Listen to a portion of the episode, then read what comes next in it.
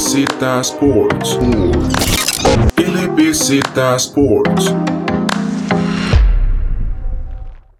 Hola, muy buenas. Bienvenidos a otro nuevo podcast de LBZ Sports. Como es de costumbre, volvemos con el fútbol americano y vamos a repasar con ustedes una semana 3 que estuvo otra vez bastante interesante una NFL que desde que volvió nos ha dejado con la boca abierta en casi que todos los partidos. Los partidos, de, además de, de prime time, han estado muy interesantes todos, jueves por la noche, domingo por la noche y lunes por la noche. Hay que ver cómo nos va este jueves porque se enfrentan los Jacksonville Jaguars contra los Cincinnati Bengals, unos Bengals que ganaron ahí. Después lo vamos a repasar, pero es, un duelo ahí de medio, un, un quarterback de segundo año en, en Joe Burrow y un quarterback de primer año en Trevor Lawrence que también esperemos que esté bastante interesante.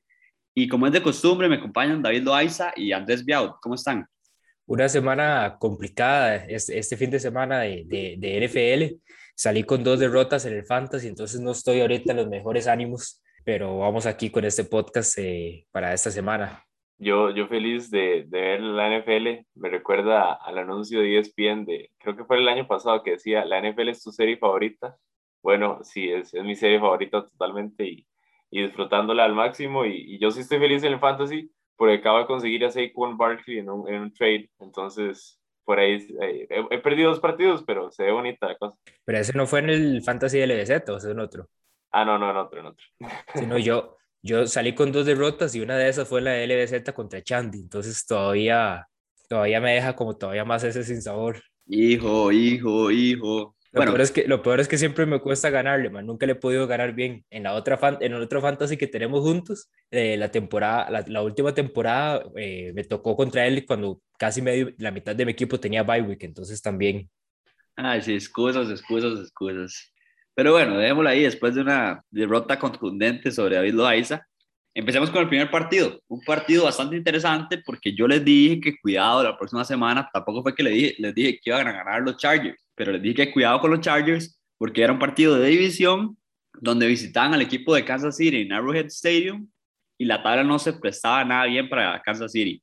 Iban los Raiders arriba con 2-0, Broncos igual 2-0 y los Chargers con un 1-1 igual que los Kansas City Chiefs. Se enfrentan los Chargers contra Kansas y yo creo que este es el dato más impactante, pero los Chargers limitaron al equipo de Kansas City a tres puntos en la primera mitad. Increíble lo que pudo hacer el equipo de, Los Ángeles, que con su defensiva hizo bastante daño y ofensivamente Justin Herbert se vio bastante bien. Y además un Austin Eckler, que ya sabemos que sano, puede ser bastante peligroso. Un, unos Chargers que vemos que este año está teniendo la revelación de Mike Williams, un receptor que en años anteriores era para abrir la cancha, un receptor de de rutas profundas. Ahorita lo están usando en todo lado, en el slot, como el receptor X de la mano de Keenan Allen, hasta está por encima de Keenan Allen en este momento en, en numeritos. Y bueno, los Chargers dan la sorpresa, le ganan 30 a 24 al equipo de Kansas de manera de visita. Y esto es lo más impactante. Quedan los Raiders y Broncos de 1 y 2 en la división, con 3 ganados y 0 perdidos. Chargers de terceros con 2 ganados y 1 perdido. Y el equipo de Kansas City Chiefs de cuarto lugar y último con un ganado y dos perdidos. Increíble, yo les dije que eso podía pasar, pero tampoco era que le tenía tantas expectativas. ¿Qué opinan? Yo ahí tengo un par de datos de NFL Research. El primero que los Chiefs perdieron el balón en las primeras tres posiciones, fueron un interception y dos fumbles ante este equipo los Chargers, y es la primera vez que algo así les pasa desde la semana 15 del año 2000. Y lo otro era que Mahomes y este equipo los Chiefs pues como menciona Alejandro, iban perdiendo 14-3 en, en, el medio tiempo y ese era el, quinto partido en, la carrera de Mahomes, donde ha estado abajo en el marcador por más de 10 puntos al medio tiempo y en, en esas cuatro, en esos cuatro partidos, Mahomes estuvo 0-3, eh, que fueron de hecho tres partidos contra Tom Brady, de esos cinco, y contra los Browns en la, semana 1 de esta temporada, que sí sacaron la victoria, pero vemos que ya son que en los cinco partidos que Mahomes ha estado abajo en el marcador por 10 puntos al medio tiempo, ahorita es un récord de 1-4. Sí, yo, yo, lo que pienso es, ¿es eh, bulla o es de verdad lo que está pasando aquí ahorita en esta, en esta división? De que contra todos los pronósticos los Chiefs están de último lugar y se ven bien todos los demás equipos y hay mucho talento en esta división. Yo creo que eh, la división no se va a, a resolver fácilmente en las próximas semanas, sino que va a ser de toda la temporada. Va a ser un, un, una pelea, una competencia que, que va a durar los, los 17 partidos de la temporada y, van a y va a pasar esto, que eh, equipos pierden y ganan entre, entre su división, digamos, ahora los Chargers le ganan a los Chiefs, bueno, perfectamente pueden llegar y perder contra los Raiders y los Chiefs ganan a los Raiders y, y así se va a poner muy, muy interesante. Puntos que tocar o, o, o siento que lo, lo, más importante que deja este partido es que hay problemas serios en la defensiva de los Chiefs eh, que no han podido parar a los, a los equipos y eh, antes la ofensiva de los Chiefs no se equivocaba.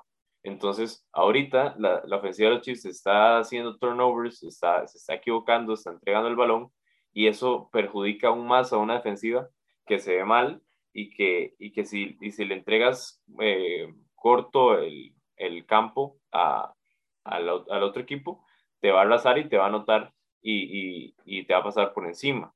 Entonces yo creo que eh, no solo la defensiva hay que, hay que ajustar, sino que la ofensiva de los Chiefs tiene que ser un poco más conservadora y no entregar tanto el balón. Si bien Patrick Mahomes es el quarterback tal vez el más talentoso de la liga, tiene que eh, ser más cuidadoso con la bola. Y por el otro lado, los Chargers que necesitaban ganar y, y los, y sacaron el juego de manera increíble con, con una muy buena defensiva comandada por Derwin James, comandada por Joey Bosa, atacando el coreback, defendiendo, limitando a Tyreek Hill, ¿verdad? Le entregaron un poco el, el, el running game a, Kyler Hiller, pero es como eh, escoger el veneno de cómo te van a matar. Y, y Justin Herbert, que, que, jugó mejor que Mahomes y demostró el talento que tiene. A ese Justin Herbert es el que, que veníamos esperando para esta temporada. Y sí, se pone bien buena la división. Yo creo que el único que está ahí haciendo bulla para mí es Denver, porque ha tenido tres partidos muy fáciles. Quiero verlo contra un equipo más, más, más difícil.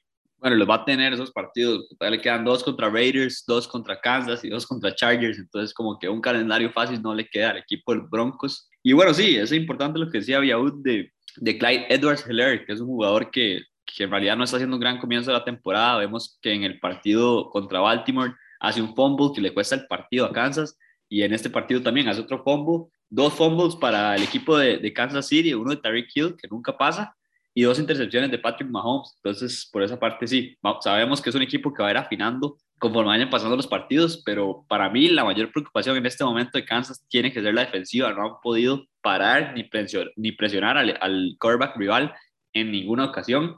Y bueno, a mí, para mí, lo más triste va a ser para el equipo de los Philadelphia Eagles, que son los que, los que les toca enfrentar al equipo de Kansas próximo partido. Y yo, para este contra Chargers, la aposté casi que todo que ganaba Kansas en casa, porque yo no considero que ellos pierden dos partidos seguidos y ahora van contra el equipo de, Philly y no creo que vayan a perder tres partidos seguidos, entonces creo que sí el equipo de Filadelfia se va a comer unos buenos 50 puntos ahí para, para quieran apostarle ahí a David que es aficionado. ¿Y, ¿Y qué más me pueden decir de este partido?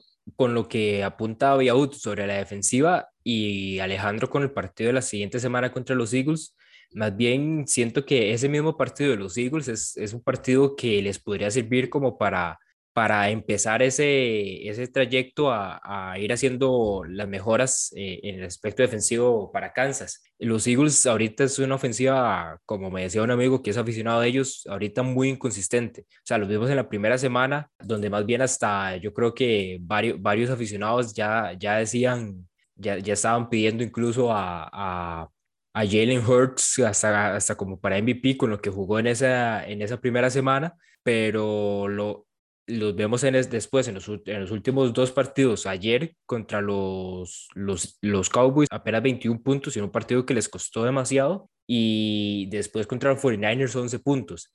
Entonces, siento que es un partido que los, los Chiefs pueden aprovechar como para tomar ese impulso y retomar un poco de la defensiva de temporadas anteriores. Y hablando un poco de, de, lo que se viene, o los tres partidos que le vienen a los Chargers. Juegan en lunes por la noche, partidazo contra los Raiders, a ver quién, quién es el que, que está más de verdad, ¿verdad? Un buen inicio de temporada. Luego se vienen los Browns y luego los Ravens. Entonces, se vienen tres partidos bastante competitivos, bastante complicados para los Chargers y, y una prueba a ver de, de qué están hechos. Ahora pasemos con un partido de la AFC. Se enfrentaban también dos rivales de división y son los Cincinnati Bengals visitando a los Pittsburgh Steelers. Una de las sorpresas de la jornada para mí, ganan los Bengals 24 a 10 increíble lo limitada que se está viendo esta ofensiva de los Steelers. Acordémonos que la temporada pasada comenzaron 7-0 invictos y se hizo muchísima bulla. Ahí fue cuando Yuyu empezó a bailar como loco en los TikToks. Pero, pero hay que ver esta temporada. No es un buen comienzo para los Steelers. Está complicado y además de eso está fácil en, la segunda división más complicada de la NFL. Y ahí va, con, con este resultado que les digo, ganan los Bengals 24 a 10 y les tiro mi hot take eh, ben, Big Ben es el peor quarterback de la edición. No, no, no está tan hot take porque incluso vi varios memes a lo largo de la semana sobre ese mismo, ese mismo comentario que hacía Chandy en esa división de, de la AFC de la AFC Norte, donde en realidad tenemos a, bueno, haciendo como el ranking, eh, obviamente Lamar es el primero dentro de esa división, Siento que Burro ahorita es el que se pelea, digamos, por un poco en el potencial, el segundo puesto, y tal vez ese tercero y cuarto es más entre Baker y, y el mismo Ben Roethlisberger, y Dave Baker tiene la ventaja que se puede mover, eh, o sea, puede correr, entonces eh, por ese lado yo creo que, que no está tan, digamos, está bastante acertado lo que dice Alejandro, y en realidad yo lo que iba a decir es que ahorita lo que es esta temporada para, eh, para Big Ben, me está recordando un poco a, esa temporada de esa última temporada que jugó Eli Manning, Eli Manning con los Giants, donde incluso lo escuché en varios podcasts eh, el fin de semana, donde lo que decían es que, digamos que, que no, no llegaron, o sea, que se quedaron con el pensamiento que todavía podían seguir, podían seguir como quarterback titulares y como eh, quarterbacks en la NFL y no, no se percataron tal vez de que ya había llegado el momento de cada uno de ellos eh, de anunciar sus retiros. Tal vez que Tom Brady está ahorita con 43 años jugando eh, y siendo uno de los, de los mejores en la NFL, tal vez eh, hizo, hizo que el mismo Big Ben dijera, mira, si Brady está, yo todavía puedo, puedo tener un par de temporadas más. Pero siento que yo ahorita la temporada en realidad es, es un poco más comparable con la de Eli Manning, donde ese, ese momento donde no supieron cuál era el momento justo de anunciar el retiro, eh, dando, tomando en cuenta, digamos, que ya venían ambos en, un declive, incluso la temporada pasada se hablaba mucho de, de las ineficiencias de la ofensiva y, y las, la, la, poca, digamos, movilidad o, pocos recursos a los que puede recurrir eh, Ben Roethlisberger. Hasta se puede comparar también con Drew Brees, otro quarterback que fue de caída para abajo en esa última temporada. Vemos que los Saints llegaron a playoffs, pero igual se veía toda la temporada que el limitante era Drew Brees en este lado los Steelers se está viendo parecido, pero igual los Steelers, aunque son una franquicia histórica que tienen un gran entrenador en Tomlin, creo que tienen un despelote. Vemos que la temporada pasada no tenían run game, este año tienen, pero Najee Harris ni siquiera está corriendo bien. Lo que hizo el partido pasado fueron las recepciones. hizo más de 100 yardas en recepción aérea y tuvo 18 targets, que eso muestra mucho que Big Ben se está yendo por la fácil, que es darle pases cortos a Najee Harris, que es el que tiene la par, que puede hacerlo, pero esta ofensiva no se está moviendo. Y además de eso, con la lesión de TJ Watt, la defensa sí ha caído bastante. Y eso es otro, que muchos de los pases en realidad que fueron tanto a Najee Harris, unos cuantos al mismo Claypool, muchos pases fueron como al mismo, a la misma distancia, digamos, de donde estaba parado Ben, y ya después los receptores corrían hacia adentro, pero digamos, muchos pases eran como hacia el mismo lado, sin, casi sin, con muy, muy poco yardaje, uno o dos yardas, y el resto que, digamos, terminan siendo, terminan siendo registrados como de 10 yardas, pero era porque el, receptor corría y ganaba esas otras yardas, pero no era que el pase fuera largo. Entonces ese es otro como de, de los puntos que en realidad noté bastante en ese partido. Y yo estoy totalmente de acuerdo con ustedes con, con lo de Big Ben. Siento que claramente es el peor quarterback de la división. Y cómo no serlo, o sea, Big Ben tiene 39 años, Joe Burrow tiene 24 años para que pongamos en la perspectiva, y se ve, se ve en los 39 años de Big Ben, eh, en el que le llegan a la presión, y siento yo que para los lineros defensivos deben de ser felices cada vez que juegan contra Pittsburgh, porque saben que Big Ben no se va a mover, y es como taclear una estatua allá atrás, que en su momento era un gran quarterback que se podía mover, ya no, ¿verdad? Ya no tiene los, las piernas de antes, y, y sí, eh, es hora de, de, decirle chao a Big Ben, así como fue hora de decirle a Eli a Drew Brees, eh, y eh, quarterbacks de esa generación que eran excelentes, que fueron súper exitosos, que van a, seguramente van al Hall of Fame, que, que le dieron muchísimo a franquicias súper exitosas como Pittsburgh. Eh, yo creo que sí es difícil decirles adiós. Y más Pittsburgh que no tiene un plan de sucesión en quarterback, ¿verdad? Entonces, aún más difícil. Un punto muy importante es que cuatro de los lineros ofensivos de Pittsburgh de la temporada pasada son nuevos y eso les puede salir o muy bien o muy mal. Y les está saliendo muy mal. No hay coordinación entre ellos y en parte porque Big Ben no ha podido eh, ser exitoso porque le han llegado mucha presión y otra es que Najee Harris tiene todo el talento del mundo, pero siempre hay penetración en la ofensiva y siempre tiene defensivos que le llegan y le golpean antes de poder hacer algo. De lo, con lo que dije de, de los pases de Big Ben en este partido, de los 38 pases completados, 32 fueron dentro de las 10 yardas y tomando en cuenta, digamos, solo de 5 yardas para afuera, fueron un total casi de 10, 11 pases que sobrepasaron las 5 yardas. O sea, el año pasado hablábamos de Drew Brees y, y que también Drew Brees eran pases de 10, de 10 yardas, tal vez 15 yardas, pero aquí Big Ben lo está llevando a otro nivel con pases de 5 yardas o incluso atrás de la línea de scrimmage. El jugador para, para conseguir aquí los Steelers es a Najee Harris, lo van a targetear demasiado en ese, en ese juego aéreo, porque Big Ben es bastante limitado en el juego, en juego aéreo profundo. Vemos que Tom Brady era la pregunta que se le hacía cuando fue a los Buccaneers y en tres partidos ya quitó todas esas dudas, cuatro bombas de pases profundos entonces, por esa parte ya sabemos que eso es lo primero que se le va a los quarterbacks de, de edad alta. Y yo creo que otro factor a considerar es que Big Ben nunca hace off-season. O sea, vemos que hay mil memes, pero que son memes que son verdad. David hasta lo sabe, está muerto de risa. Y es porque dicen que la idea del off-season de, de, de, Ben Roethlisberger es yoga y un par de vibras. Eso es lo que dicen que hace en el off-season. Entonces, hay, así como que mucho cambio y mucho mantenimiento del cuerpo no tiene y se está viendo. Y lo otro que me preocupa mucho es lo que dice Biaud del plan de recesión después de, de, Big Ben. ¿Qué va a hacer el equipo de Steelers? Sabemos que la temporada pasada tenía Mason Rudolph, tenía un par de jugadores ahí para, para escoger y ver qué estaban haciendo, pero nada que ver, ninguno de los dos funcionó. Entonces no, no, no se sabe qué puede hacer el equipo de, los Steelers y ese es el problema. No pueden quitar a Big Ben porque no tienen ni siquiera un, un segundo a qué, a qué van a apuntarle. Ahorita lo que deberían de apuntar, bueno, ahorita lo que los que le queda la temporada es seguir jugándole y ver qué tal les puede ir y buscar que de todas formas en la NFL muchos de los picks altos son linieros ofensivos, jugadores defensivos y podemos ver que alguno que otro quarterback normalmente puede, puede quedar en los puntos medios de la primera ronda. Entonces, ver cómo les termina ir la temporada, tal vez seguir, eh, seguir desarrollando un poco a Claypool, seguir desarrollando a Najee Harris, la línea ofensiva que hablaba Biaud, que tiene varios novatos, y, ya cuando llegue el, momento del draft, ver qué opciones hay en el quarterback, eh, tal vez mantener al mismo Big Ben un año más, pero más bien para que sea el mentor de este nuevo eh, quarterback que vaya a llegar, tal vez que esté relegado a la banca o que empiece un, tal vez los primeros cinco partidos, como hemos visto que empieza el quarterback titular los primeros cinco partidos y ya después hace el cambio al, al novato eh, pero para, para, digamos, trasladar un poco del conocimiento que tiene el mismo Big Ben, que ha sido en realidad un quarterback bastante longevo en la liga, se lo pueda transmitir a, al, al, digamos, al próximo, al, próximo quarterback y al futuro que es de esa franquicia.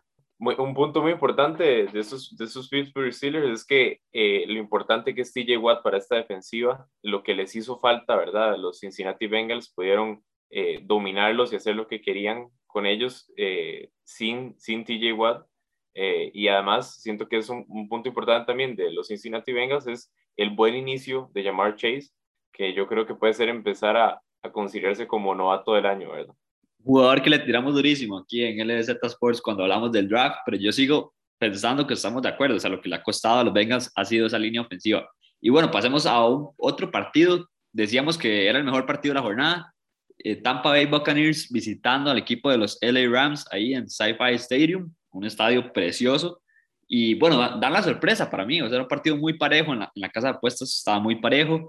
Ahí estábamos diciendo que ahí fue el único que le apostó a los Rams, entonces ahí felicidades por pegar ese batazo. Y bueno, los Rams sacan la victoria 34 a 27. Y más que sacar la victoria, yo nunca vi al equipo de los Buccaneers cerca de, de arrebatárselas. Sabemos que los Rams fue muy, fueron muy contundentes, atacaron de manera profunda con Dishon Watt, Dishon Jackson, además de eso otro partidazo de Cooper Cup que está vuelto pero loco en el fantasy y un equipo de Tampa que tampoco fue que cometió errores pero se vio se vio superado por ese poderío ofensivo de los Rams y defensivamente se vieron mejor los Rams. Acordemos que no jugó JPP entonces yo creo que eso sí fue un factor para presionar a Stafford que se vio demasiado cómodo con todo el tiempo del mundo. Y bueno yo creo que para mí esta debería ser la, la final de división esperemos que se puedan meter los Packers ahí a pelear, pero estos dos equipos apuntan al Super Bowl. Yo lo que, bueno, Alejandro dice batazo, yo cuando les, les explicaba por qué los Rams, yo les decía que simplemente por alguna razón estoy, en estos momentos confío demasiado en Stafford y me había gustado demasiado lo que había visto en la primera semana, por eso me iba con los Rams. Y desde, yo creo la pretemporada David ha estado adentro con Stafford, eso sí hay que dárselo, ¿verdad? desde, desde la primera semana, desde la primera, bueno, también un poco la pretemporada, pero más que todo la primera semana cuando lo agarré en uno de los fantasies que, que, estoy con Echandi. Ah, y, y, y, ya, cómo es, hay interés ahí por hay, medio. Hay interés y agarré, la, y agarré la dupla con Stafford y Cooper Cup, entonces esos dos me han estado ganando todos los partidos. Pero sí, yo lo que, lo que como digo, de este partido, de hecho incluso Stafford termina con 343 yardas, 4 touchdowns, Cooper Cup con dos, dos touchdowns, 96 eh, yardas, y yo creo que los, uno de los que más, más resalta de ese partido es de Sean Jackson con 120 yardas en tan solo tres pases, y que uno de esos fue, fue un touchdown. Entonces, la ofensiva de los Rams, de este equipo de los Rams que se sigue ahí y sigue, sigue produciendo, incluso vemos que más bien en este partido Robert Woods fue el que quedó relegado y sabemos que en cualquier otro partido más bien va a ser Robert, Woods el que tal vez pueda estar liderando. Entonces, ahorita es un equipo de los Rams que la defensa, ya hemos hablado siempre con Jalen Ramsey, con el mismo Aaron Donald, y ahora es, y más bien ahora la ofensiva eh, logró eh, alcanzar eh, la producción que da la defensa. A mí me parece de resaltar lo que la defensiva de los Rams hace y, lo, lo, que puede transmitir. Eh, a mí me transmite mucho miedo de parte eh, para una ofensiva que va para allá. Si la ofensiva de Tampa Bay, si bien no estaba con Antonio Brown, que era, es, una, es un gran eh, parte de los receptores de los Buccaneers, los detuvieron de gran manera. Detuvieron siete puntos en la primera mitad y, y al final terminaron con 24 puntos pero dominantes todo el partido, como dijo Chandy, en ningún momento se vio como que Tampa Bay parecía que iba a volver al partido y, y ese, ese es el, el bread and butter de, de, los Rams. Qué increíble como frenaron el juego terrestre de Tampa Bay, los limitaron totalmente y Tampa Bay se, se, se dedicó a pasar y pasar la bola y me parece muy importante también resaltar el hecho de que Stafford jugó mejor que Brady y este era como uno de esos, eh, no sé, un, un comparativo ahí para los fans de béisbol de estos, cuando son dos pitchers muy buenos y, se, se, juegan entre ellos, bueno, para mí era como un partido de dos quarterbacks muy buenos y que, bueno, ¿qué hace, qué hace un quarterback de un lado? Bueno, el otro tiene que seguir y así, bueno, Stafford jugó un partidazo, anotada y Tampa y Tom Brady se quedó atrás en algún momento y no pudo seguir a ese ritmo. Entonces me parece bien interesante, los Rams son contendientes totalmente para, para ganar la, la nacional, están ahí arriba, son de verdad y hay que tomarlo con un poco de calma, que sí les faltaban dos jugadores muy importantes, como era JPP, como es Antonio Brown. Entonces, parece que la Nacional se ve muy bonita con estos dos. Sí, decía Andrés que, que el equipo de los Rams da miedo defensivamente, y yo diría que específicamente Aaron Donald da miedo defensivamente, de atacándolo a uno debe, ser bastante peligroso. Y un equipo de, de Tampa Bay que hizo lo que tenía que hacer, atacar aéreamente al equipo de los Rams, pero no fue suficiente. Los Rams yo creo que expusieron la debilidad del equipo de Tampa Bay. La temporada pasada lo vimos en ese NFC Championship contra Green Bay, se le puede atacar profundamente a este equipo y los Rams lo hicieron bastante bien. Esa es la diferencia para mí en ese momento de los Rams y Tampa Bay. Y Tampa Bay lo tiene tan, caro, tan claro que ya sale la noticia de que quieren buscar a Richard Sherman y puede ser que lo tengan para el partido contra los Pats. Entonces yo creo que Tampa Bay sabe lo que le falta ahí, un esquinero a su receiver alfa y yo creo que lo van a conseguir. Entonces va a estar bastante interesante esta NFC, pero en este momento los Rams están viendo más fuertes. Para variar Tampa Bay agarrando jugadores veteranos ahí a ayudar, ¿verdad? Todos con Tom Brady. Esta semana vi un anuncio de Brady llamando a 8-5 y llamando a Randy Moss para que vayan a jugar a Tampa, bueno, eh, no, se, no se aleja de la realidad, ¿verdad? Es que los quiere a todos, Tom Brady.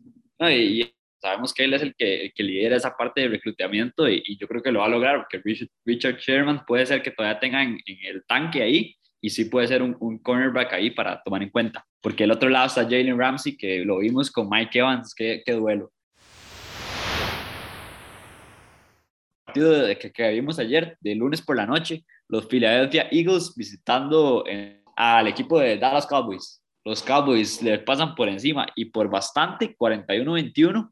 Y además de eso ponen ahí un par de récords de franquicia y todo de, de la cantidad de yardas que hicieron, tanto aéreo como terrestre.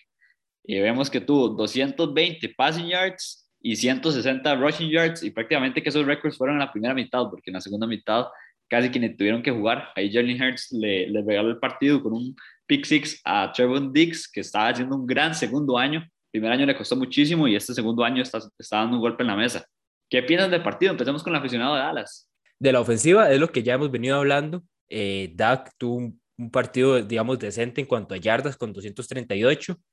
Eh, Zeke Elliott tuvo uno de sus mejores partidos, 95 yardas y dos touchdowns terrestres. Incluso Tony Pollard puso otras 60. Eh, podemos ver ya después en receptores, donde más bien este, en este partido, City Lamb, Amari Cooper, eh, Cedric Wilson tuvieron más bien partidos eh, donde estuvieron, o sea, uno que otro target y una que otra recepción, pero el principal foco fue el Tyrant Dalton Schultz, que la temporada, que la temporada pasada salió, salió a la luz después de la lesión de Blake Jarwin.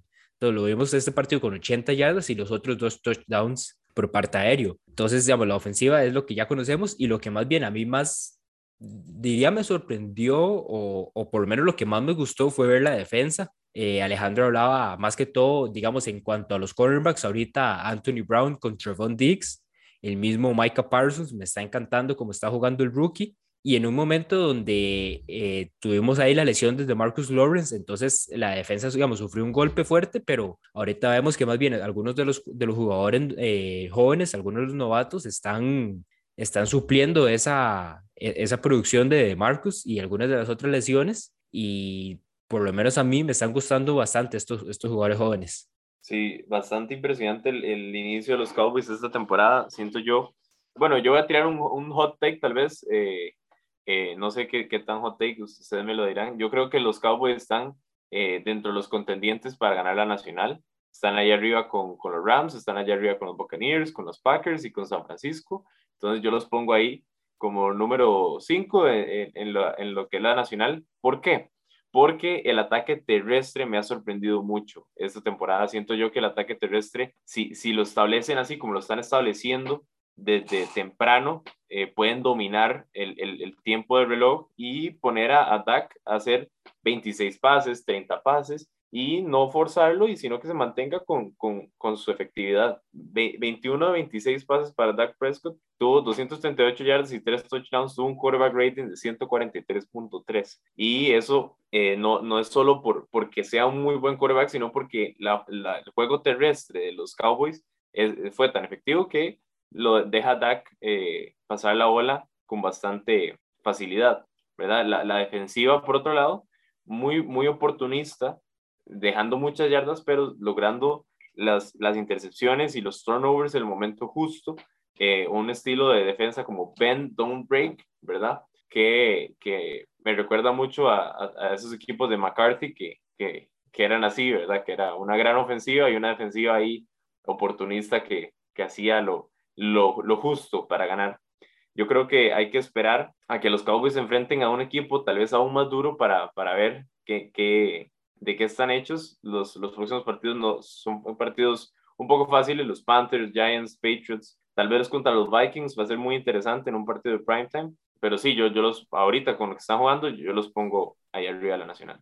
Yo con, con, los, con los partidos que ahorita mencionaba Viaud de Panthers, Broncos, Vikings, esos son partidos que yo diría que son interesantes por ambos lados, porque son también, digamos, los Panthers y los Broncos son dos equipos que ahorita creo que todavía están 3 a 0. Entonces son partidos interesantes en el sentido de ver eh, cuál de los dos, como dicen, cuál de los dos es reales.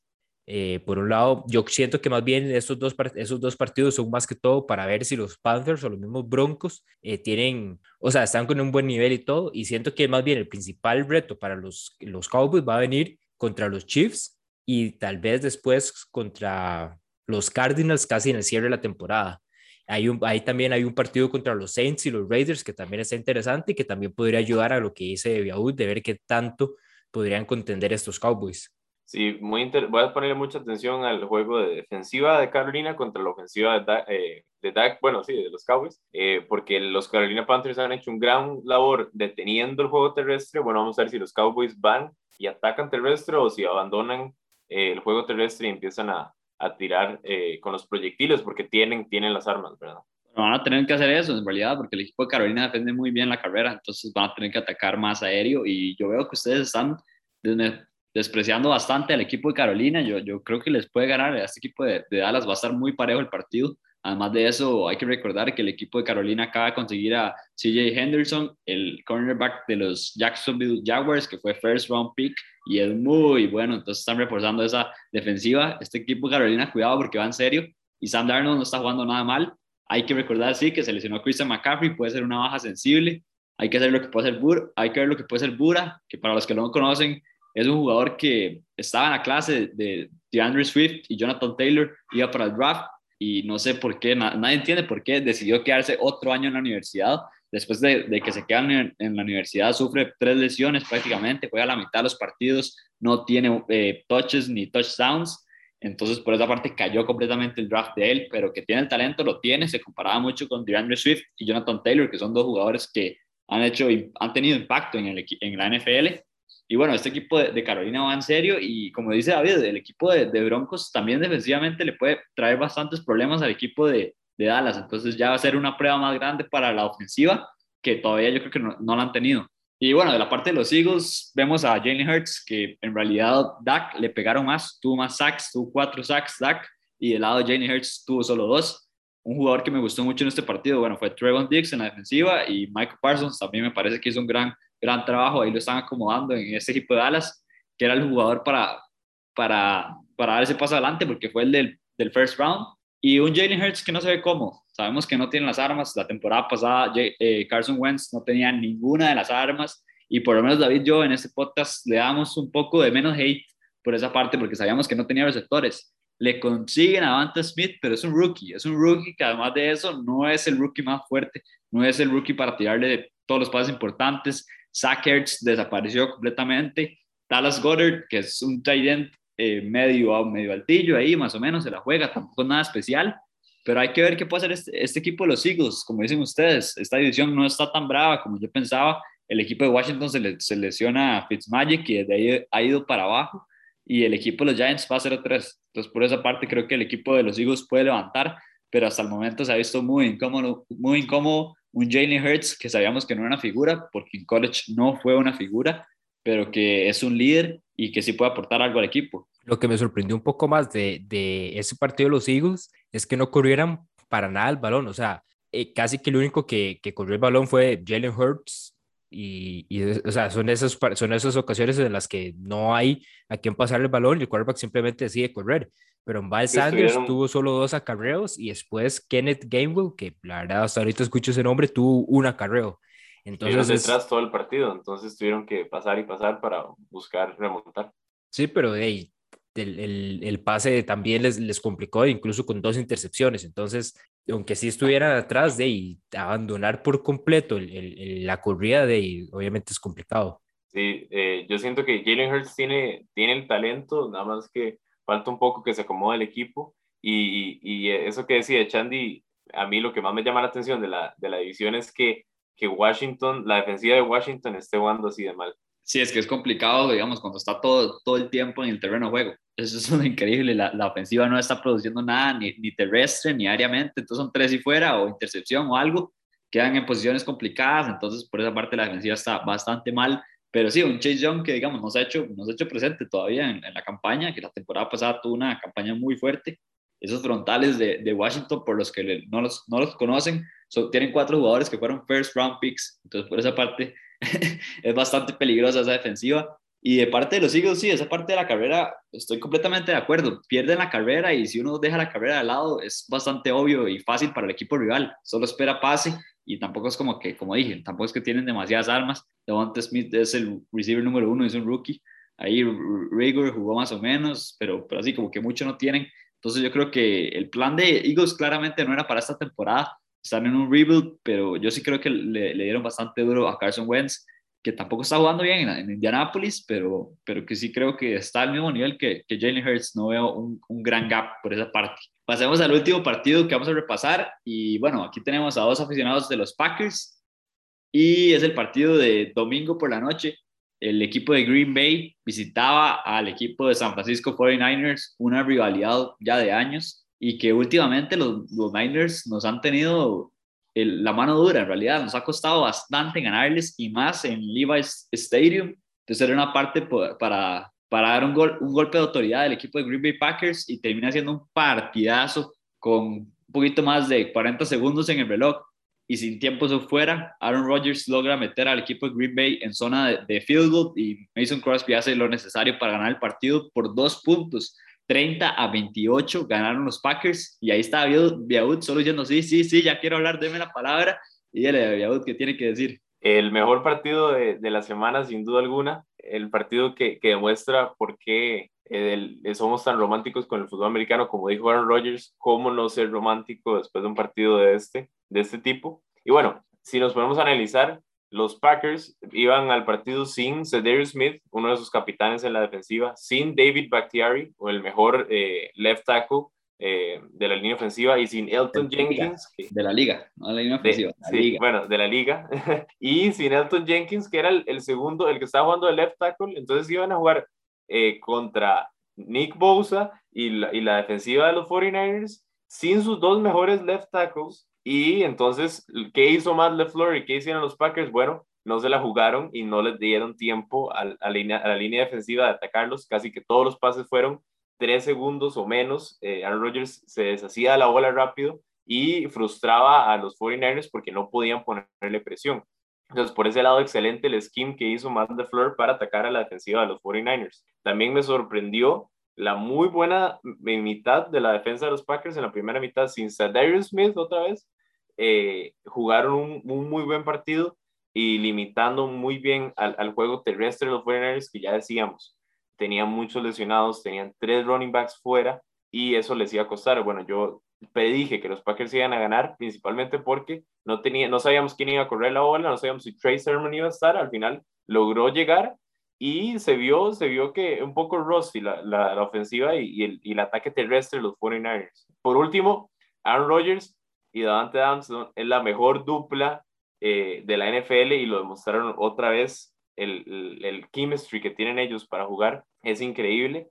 Y, y faltando 37 segundos, Aaron Rodgers, era mucho tiempo para él, sin timeouts, encuentra a Davante Adams. Increíble lo que hizo y, y, lo clutch que es Mason Crosby para llegar y, y meter ese kick. Que además, una última, los kickers de esta semana pueden pedir un aumento de salario porque esta semana fue increíble para los kickers. Con Justin, con Justin eso, a eso iba, con Justin Tucker ah, extendiendo el, el récord ahora con uno de 66 yardas para que los, los Ravens sacaran esa victoria contra los Lions. Entonces, sí, los, esta semana en realidad los kickers, lo único que me terminó decepcionando fue eh, Swirling, pero más que todo que no le dieron un poco más de, de chances para goles de campo porque lo ocupaba ocupaba para, para sacar la victoria en uno de esos, ocupaba yo creo que por lo menos un gol de campo del de mismo Swerling y que Dak no hiciera uno de los touchdowns.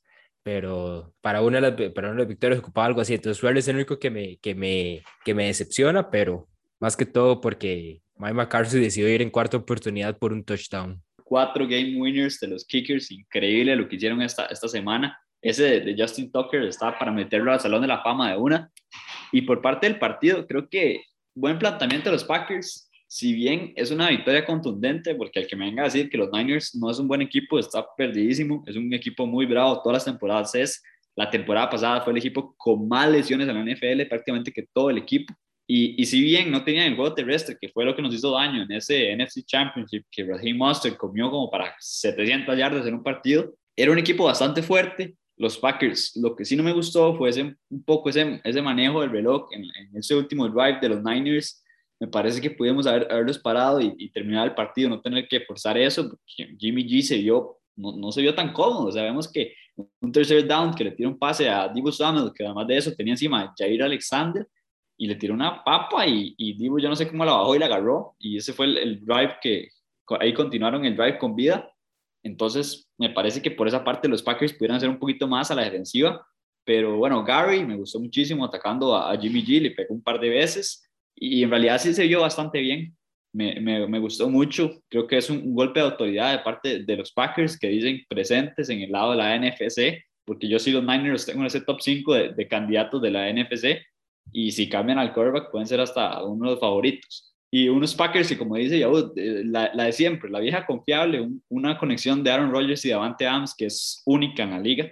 Y yo creo que, que estos Packers hay que tomarlos en cuenta porque tienen eh, dos factores bastante importantes. Es que pueden atacar profundo de manera aérea, que ya vimos que los Rams y los Buccaneers no son los mejores en esa parte.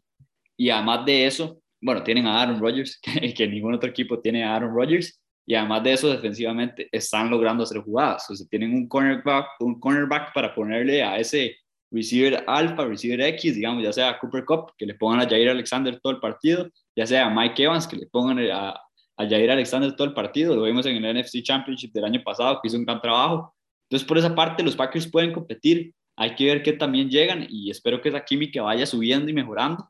Y un Aaron Jones que también está jugando bastante bien y, pero por esa parte fue la que me sorprendió, que le pegaran tanto y le llegaran tanto a Jimmy G, sabiendo que, que San Francisco tiene una, una de las mejores O-lines de la liga. Pasemos ahora a la siguiente sección. Para la próxima semana vamos a tener una sección especial, pero con esta nos quedamos con la parte de predicciones. David, ¿cómo fue la semana pasada? ¿Quién, quién se llevó el récord? La semana pasada, al, que peor le fue en eh, esta semana fue a Echandi. En realidad le fue igual que la semana pasada, solo pegó una de las predicciones, la de los Cowboys. Le, le dio la espalda a su equipo y, y escogió a los 49ers. Terminó perdiendo esa, le fue a los Bucks y también perdió. De hecho, en la de los Bucks Rams yo fui el único que pegué. Entonces, Echandi ganó solo uno, yo pegué los tres, los tres marcadores y Biaud se recupera un poco, eh, adivinando dos y, y, fallando solo en uno. Entonces, de momento, eh, lo que vamos, eh, Chan, tanto Chandy como Biaud van con un récord de dos, dos, victorias, cuatro derrotas, por así decirlo, y yo estoy liderando con cinco victorias y una derrota. Bueno, voy a seguir dándole la espalda a mi equipo para que sigan ganando. Hay que, hay que poner prioridades. Prefiero que ganen a que yo gane las predicciones, pero por esa parte sí va a tener que hacer unos picks más a conciencia y vamos con tres partidos que consideramos interesantes y además parejos para esta semana número 4 de la NFL, que comienza con jueves por la noche con el partido de Jaguars Bengals que dije. Y vamos con el primer partido que es Carolina Panthers contra el equipo de Dallas Cowboys. Si bien los Cowboys están cinco puntos arriba en las predicciones por encima de los Panthers, yo creo que pueden hacer peligro. Entonces, ¿qué opinan? ¿Quién gana este partido? Cowboys. La verdad es que no voy a decir nada más. Está, está, está difícil eh, esta, pero yo voy a apostar por los Cowboys también. Va a ser muy interesante. Yo por esta parte me voy con los Cowboys igual, pero no cumple mi spread. Creo que, que Carolina sí se va a quedar a un gol de campo por ahí. Entonces voy a apostarle a los Carolina Panthers. Siguiente partido es un partido de división que para mí va a estar buenísimo. Los equipos fuertes les cuesta mucho perder dos partidos seguidos. Entonces los 49ers reciben al equipo de los Seahawks, primer partido de división por esa parte. Y bueno, son favoritos por tres puntos los Niners. ¿Quién gana este partido? Está complicado porque los dos equipos vienen de perder y quieren, quieren remontar. Yo diría que se lo llevan los Seahawks. Lo mismo, lo mismo estaba pensando, como, como dice Alejandro, o sea, dos equipos de nivel y ambos vienen de una derrota. Eh, pero eh, me voy con Biaud y me voy también con los Seahawks, más que todo porque en otra, en otra de las ligas de fantasy tengo la dupla de Russell Wilson con DK Metcalf. Entonces también me, sirve una victoria de los Seahawks por ese lado. A veces voy a parar de preguntarle por quién van las predicciones, no, nada más me va a meter al, al equipo del de fantasy y ya vas a ver con quién va. Así va a ser, ya vi que, que deja mucho los intereses de por medio. Y bueno, vamos con el último partido. Es que Alejandro, en estos momentos les llevo a ustedes una ventaja de tres victorias, entonces no tengo ahorita mucha preocupación. Muy coqui, muy coqui ahí. y por mi parte, creo que estoy de acuerdo con los dos. Creo que los Seahawks van a ganar y en realidad creo que va a ser un partidazo. Sí veo ese spread cubriéndose ahí unos tres puntillos arriba los, los Seahawks cuatro. Y bueno, vamos con el último partido. Les iba a tirar Ravens Broncos, pero ya sé que a los dos les encanta hablar de los Raiders. Entonces voy a tirar el partido de, de lunes por la noche. Las Vegas Raiders visitando a los LA Chargers. Los Chargers, ojo, los Chargers salen como favoritos por tres puntos y medio. ¿Quién gana este partido? Voy con Gruden aquí. Voy con Gruden y, y los Raiders.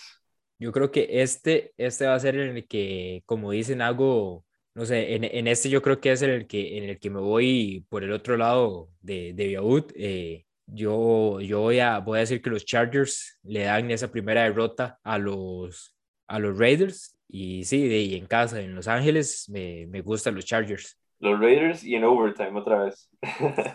Sí, por mi parte yo me voy con los Chargers igual, creo que Justin Herbert le va a hacer mucho daño a esta defensa y, y contra Miami los vi medio flojillos de vez en cuando esos Raiders, no deben de complicarse tanto un partido contra un Miami que está bastante mal, entonces me voy con los Chargers. Y bueno, con esto llegamos al fin de nuestro podcast. Muchas gracias por acompañarnos. Les recuerdo seguirnos en redes sociales como LBZ Sports, en Facebook, Instagram y Twitter. Nos vemos para la próxima semana, en semana 4. Quédense muy pendientes. Ahorita está la Champions jugándose, entonces va a haber podcast de Champions, como es de costumbre también. Y ahorita ya casi, tranquilos, ya casi vuelve la NBA también para que estén pendientes. Y bueno, con esto los dejo. Muchas gracias, David. Muchas gracias, Andrés. LBZ Sports. LBZ Sports.